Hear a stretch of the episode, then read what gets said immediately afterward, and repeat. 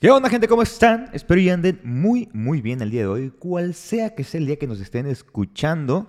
Eh, mi nombre es Luis Fontes y bienvenidos a Mientras me tomo la prote. Este podcast eh, diseñado, elaborado, creado más que nada para pues yo hablar un rato de lo que se me ocurra, lo que, lo que se me antoje acerca de nutrición, entrenamiento, suplementación y cualquier cosa relacionada con el fitness, con la nutrición, con la salud Obviamente en temas que yo sepa un poquitín o tenga algo de lectura al respecto, ¿no? Tampoco voy a ponerme a hablar de cosas que no tengo ni la menor idea porque pues zapatera tus zapatos, ¿vale? Eh, el día de hoy vamos a tocar un tema pues muy común, muy solicitado, muy pedido y donde generalmente pues el 90 ciento de las mujeres, pues ahí existe un pequeño problema. Y los hombres, pues alrededor de un 10%. A lo mejor puede suceder su caso, puede ser, quién sabe. Eh, hay muchas especies en la Villa del Señor. Eh, y hablamos acerca de lo que es la celulitis. ¿Ok? La celulitis, este tejidito que generalmente se encuentra ahí en las piernas y los glúteos, que a las mujeres y bueno, digamos a todo mundo les causa pues algún tipo de desesperación, algún tipo de incomodidad, algún tipo como de pues eh, algo y como que no le agrada tanto a su cuerpo, ¿no? Eh, donde pues públicamente o porque la sociedad así lo ha dictado, es como que sinónimo de que algo no está bien, algo no es estético. Pero en este caso, este, vamos a hablar un poquito más a fondo de la celulitis y qué es lo que deberíamos hacer. Tal vez en un próximo episodio, en el próximo episodio vemos acerca de los métodos que no tienen que ver con cosas naturales, sino que con métodos externos o internos, invasivos o no invasivos, para tratar esta situación de la celulitis. Pero pues me gustaría iniciar, ¿verdad? Me gustaría empezar esta, esta, esta mena plática con ustedes, este, diciendo que pues quisiera decirles, la neta, esto es lo que se tiene que hacer. Me gustaría decir, esto es lo que se tiene que hacer, mira, haces esto y esto y esto, y adiós celulitis, adiós esto y vámonos, ponte el bikini. Eh, pero pues la verdad es que no. Eh, este secreto mejor guardado en el mundo de, la, de, la piel, pues no existe realmente. Eh, lamentablemente para muchos y para muchas, la celulitis es algo inevitable en la gran mayoría de los casos y no existe como tal una respuesta exacta para poder eliminarlos por completo.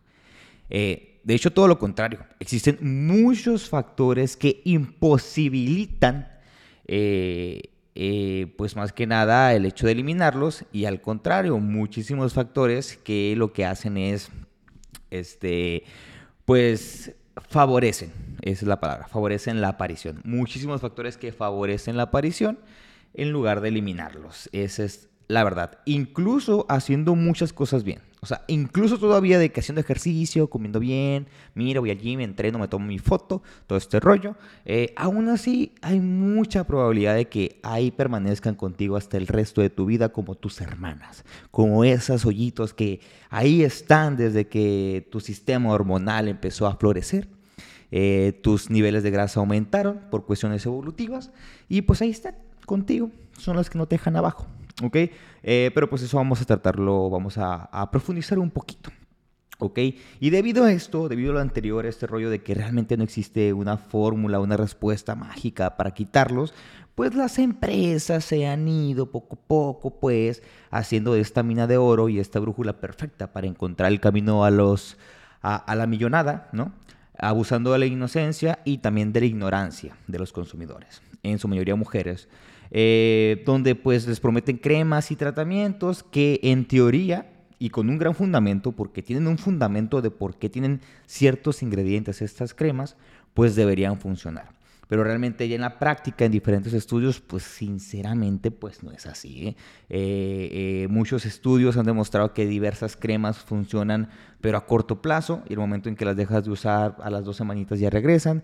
Muchas cremas actúan solamente en base a la deshidratación que pues igual, dejas de usarla y al, cabo de algunos días pues regresa esta agua que se había ido. Entonces, pero pues para todo esto es importante entender eh, de la fisiología humana. Y la fisiología humana se entiende muchísimo a través del proceso de la evolución, de por qué hacemos lo que hacemos, de por qué pensamos como pensamos, de por qué nuestro cuerpo actúa como actúa en este momento. Y todo esto tiene que ver mucho con la evolución, de, de qué sucede, por qué. ¿Por qué yo sí y ella no? Y ellos sí, ellos no. Porque pues los hombres, déjenme decirles pues que también tienen celulitis, pero pues solamente es muy poquito porcentaje a comparación de las mujeres.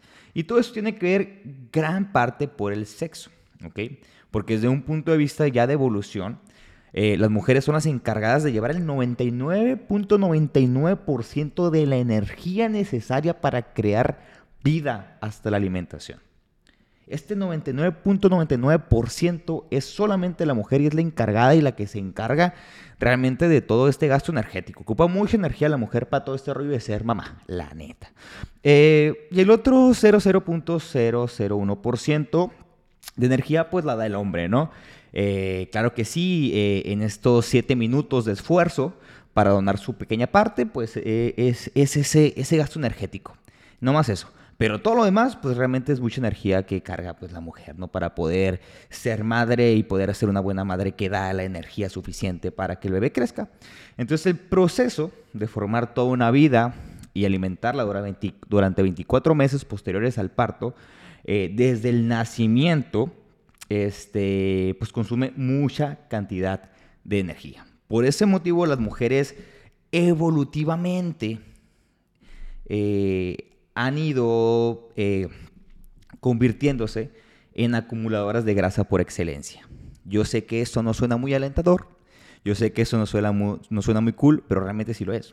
¿okay? O sea, desde un punto de vista fisiológico es algo muy chingón. Es algo realmente que dices, wow, mi cuerpo está creado para generar energía lo cabrón, porque yo puedo crear una nueva vida y puedo darle el alimento suficiente. Soy una chingonería. Pero en un punto de vista estético, eh, pues dado por la sociedad realmente, pues dices, uy, chingada, ¿por qué tengo que acumular tanta grasa? Maldita sea. Pero no, o sea, es algo, es, ah, depende de qué punto de vista lo estés viendo, ¿no? Pero bueno, sí, las mujeres han evolucionado como unas acumuladoras de grasa por experiencia, eh, por excelencia, perdón. Experiencia, pues ahí la experiencia es otra cosa, ¿no? Pero es por excelencia.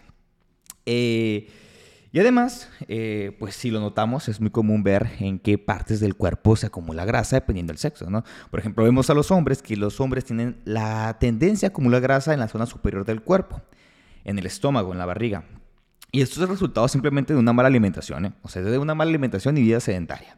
No es tanto hormonal. No es como que, ay, tengo muchas hormonas masculinas, ahí te va la grasa. No, eso simplemente, como un chingo, no hago nada, me sale barriga. Esa es la verdad. Eh, y el problema con este tipo de, grasa acumulada en el abdomen es que estas interfieren en funcionamiento de órganos y estas realmente interfieren en diferentes problemas relacionados con la salud. Esa es la realidad. En cambio, las mujeres, eh, sí hay mujeres que tienen eh, acúmulo de grasa en la zona abdominal, sí las hay. Pero gran parte o, o, muchas, muchas de las mujeres acumulan grasa en zona de muslos y glúteos. Y esta no es peligrosa. ¿Ok? Solo que el tejido conectivo de las mujeres en esa área específica hace que se formen estos famosos hoyitos o la piel de naranja o pues la celulitis. Y por ejemplo, si se dan cuenta, esta grasa acumulada en esas zonas, o sea, tiene su motivo de ser, tiene su razón de ser. Y es porque te estamos preparando simplemente para cuando tengas un niño o una niña, la sepas alimentar con grasita. Esa es la realidad. Porque empiezan, como dicen las mamases y las abuelases, eh, las abuelas dicen, pues está embarneciendo la muchacha después de su primer periodo, ¿no? Ya todo esto, pues después del primer periodo quiere decir que el cuerpo está óptimo, eh, hormonalmente hablando, eh, para procrear, ¿no? Para tener, este, traer una bendición al mundo. Eh, y por eso, pues el cuerpo dice, oye, ¿sabes qué? Esta persona ya puede tener niños, niñas, este, pues hay que, hay que darle energía, ¿no? Porque la neta va a estar cabrón crear un, un, bebecito y que hay que darle comida, pues creamos más, más grasa en esas zonas que generalmente son los muslos y las piernas.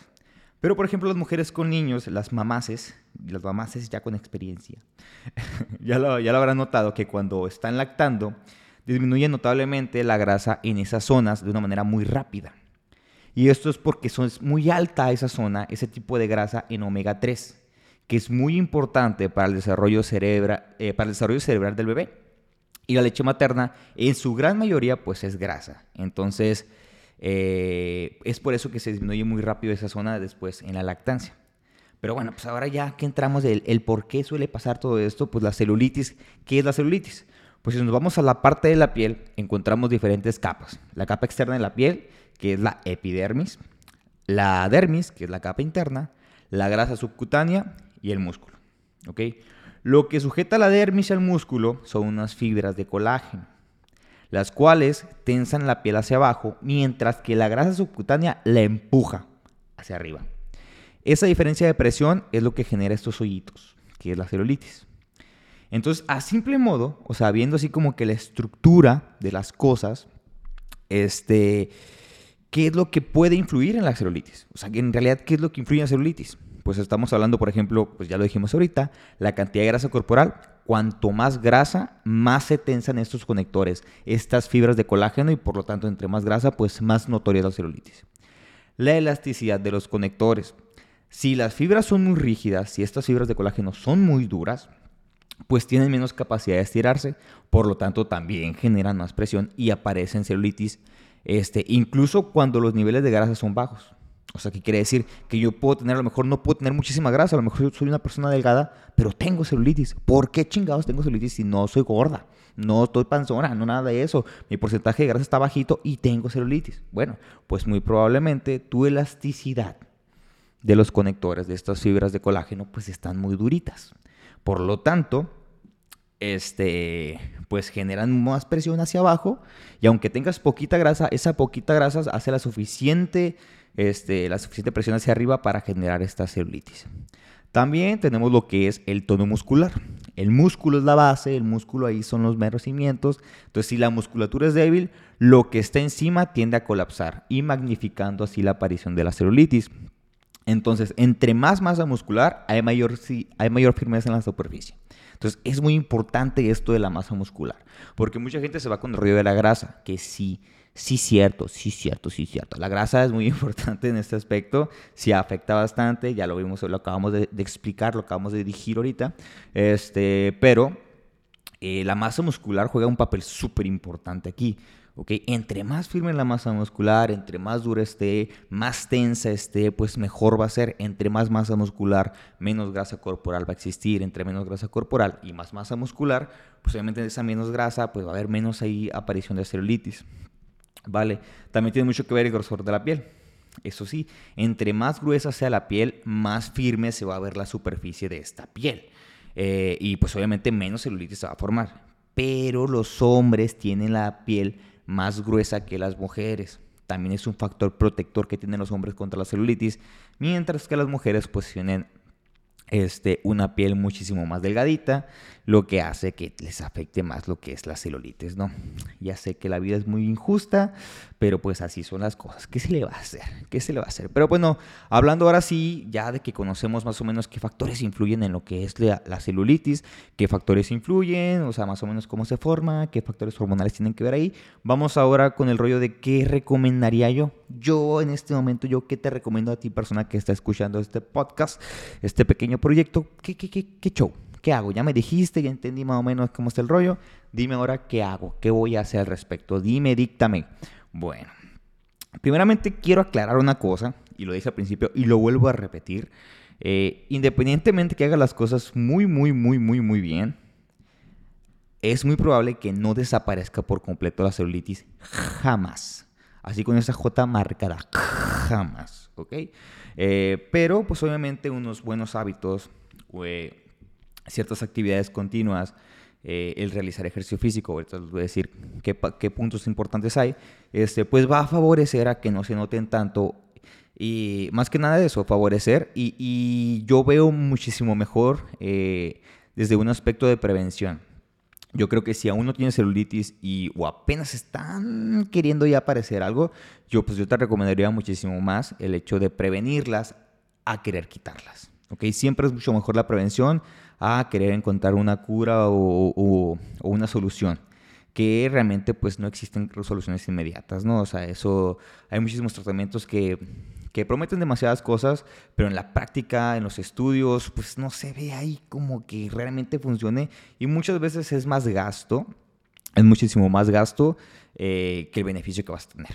Vale, entonces vámonos más que nada con recomendaciones naturales y uno de los más eh, importantes y principales que os voy a decir aquí es el entrenamiento de fuerza, ¿ok?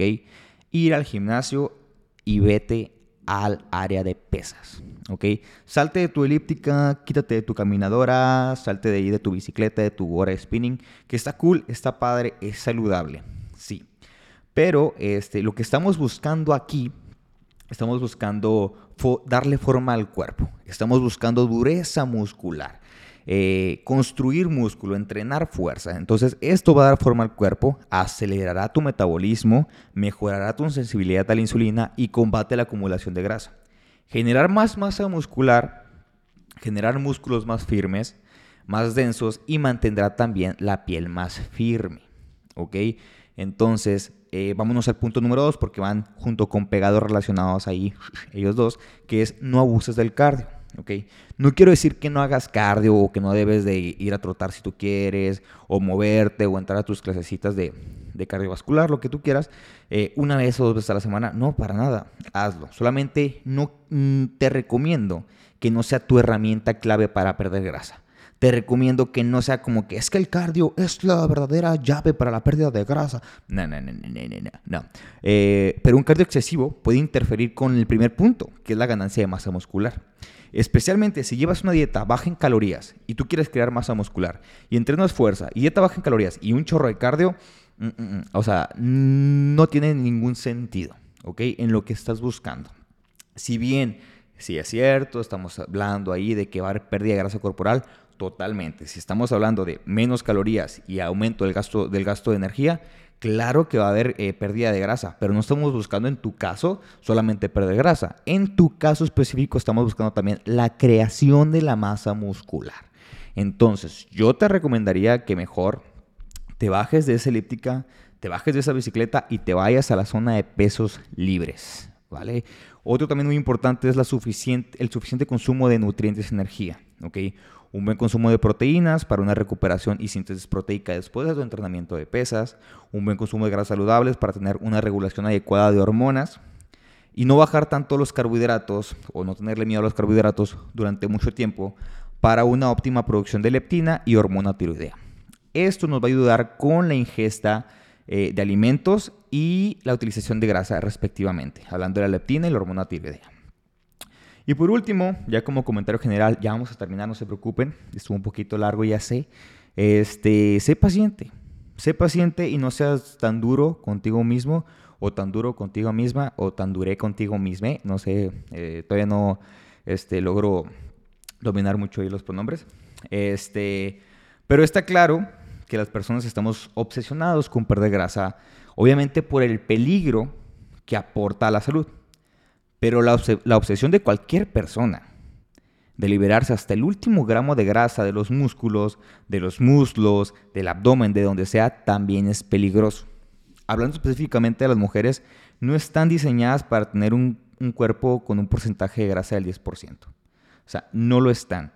Que veamos en redes sociales, que veamos en diferentes videos, películas, lo que sea, cuerpos muy, entre comillas, bonitos, entre comillas, estéticos, con un muy bajo nivel de, eh, con muy bajo nivel de grasa, eh, no es sano y no es realista. ¿ok? Biológicamente hablando, la mujer no está diseñada para tener un porcentaje de 10% de grasa. Muchas mujeres con este porcentaje que se acercan a estos niveles eh, pierden la menstruación. Y eso es un signo, la menstruación es un signo básico de que una, de que una mujer está saludable. y es cierto que hay mujeres que están definidas con una buena salud hormonal, pero no son la norma. O sea, no significa que todas las que están definidas tienen o deben de tener o van a tener una salud hormonal óptima. O sea, estas son excepciones genéticas que tienen esas personas o obsesiones metabólicas, pero no es la norma, ¿ok? Eh, comparamos todo el tiempo nuestro cuerpo con un chorro de imágenes, con un chorro de modelos, con un chorro de atletas que vemos en diferentes partes, eh, que vemos ahí que están sonriendo, que bla, bla, bla, que se ven bien sexys y todo este rollo. Se ven padres, obviamente, pero muchas veces eh, pues llevan el cuerpo a un nivel muy peligroso. Eh, muchos cuerpos están retocados digitalmente, muchos cuerpos tienen un montón de filtros, muchos cuerpos están editados. ¿A cuántos nos ha pasado que, por ejemplo, tenemos una persona que seguimos en Instagram este, y la vemos súper bien en sus historias, en sus, en sus fotos, en sus videos, y nos las topamos en el centro comercial, nos las topamos en cualquier parte y decimos, es ella, es este vato, neta. Manches, en Instagram se ve súper buenísimo Y aquí, güey, güey, creo que me veo mejor yo. Así pasa. Ok, así pasa y esa es la realidad. Entonces hay que dejar de compararnos con ese tipo de cuerpos que son pues realmente, este, eh, pues vaya, ¿no? O sea, que, que, que la idea colectiva, ¿ok? Eh, generó este cuerpo súper chingón, ¿no? O sea, de, que ese es un cuerpo súper chingón, el que no tiene nada de grasa, el que, el que tiene, eh, eh, tiene los glúteos pero tiene cinturita, bla, bla. No, para nada, ¿ok? toda esta idea nos hace pensar que cualquier grasa en el cuerpo, a excepción de los pechos, del busto, es antiestético y significa que estás obeso, ¿ok? Que si los muslos entre sí se tocan así, ya estás, ya estás obeso. Y nada que ver, no es cierto. como cuando como cuando dejemos de seguir estas pautas de belleza y perfección este, dictadas por la sociedad, nos vamos a sentir mucho mejor y realmente cómodos con nuestro cuerpo. Incluso con un poquito de celulitis, incluso con un poquito de grasa, este, yo creo que ya ahí sí la belleza es dependiendo de los ojos con lo que se miren, ¿no? O sea, ya cada quien depende eh, y cada, eh, cada quien tiene sus gustos, ¿ok? Pero lo importante, el gusto principal debes de ser tú. ¿Ok? Entonces hay que aprender a aceptarnos. Ojo, no estoy a favor de decir, pues es que yo estoy obeso y así me voy a quedar para siempre porque me amo. No, no, no. También hay que tomar en cuenta la salud, ¿ok? Pero, por ejemplo, no, ocupas tener un 10% de grasa para estar saludable, ni ocupas tampoco irte a un 45 o 40% de grasa de tu cuerpo. Pues allá. Ahí hay que ser una balanza, ¿ok? Entre lo real, lo saludable y lo sostenible. ¿Vale? Bueno, entonces ahora sí me despido porque fueron muchísimos minutos, fueron 21 minutos. Les agradezco bastante este, su acompañamiento en esta amena plática que hemos tenido el de hoy. Espero y sea de su agrado. Me despido. Que pasen una muy bonita noche, tarde, mañana, cuando sea que estén escuchando este podcast. Eh, síganme en redes sociales porque apenas el día de hoy estoy haciendo esta modalidad de transmitirlo al mismo tiempo. Mientras lo grabo, lo transmito en Instagram, así que probablemente después haga algún tipo de, de preguntas en vivo. Vamos a ver qué tal, vamos a ver qué tal, a ver qué tal sale. Espero y sea de su agrado. Muchas gracias a todos los que lo han compartido eh, y les prometo ir mejorando con el paso del tiempo. Se los juro, se los juro, ¿ok? Eh, me despido. Muy buena noche, porque ahorita ya es de noche aquí donde estoy grabando esto. Bye bye.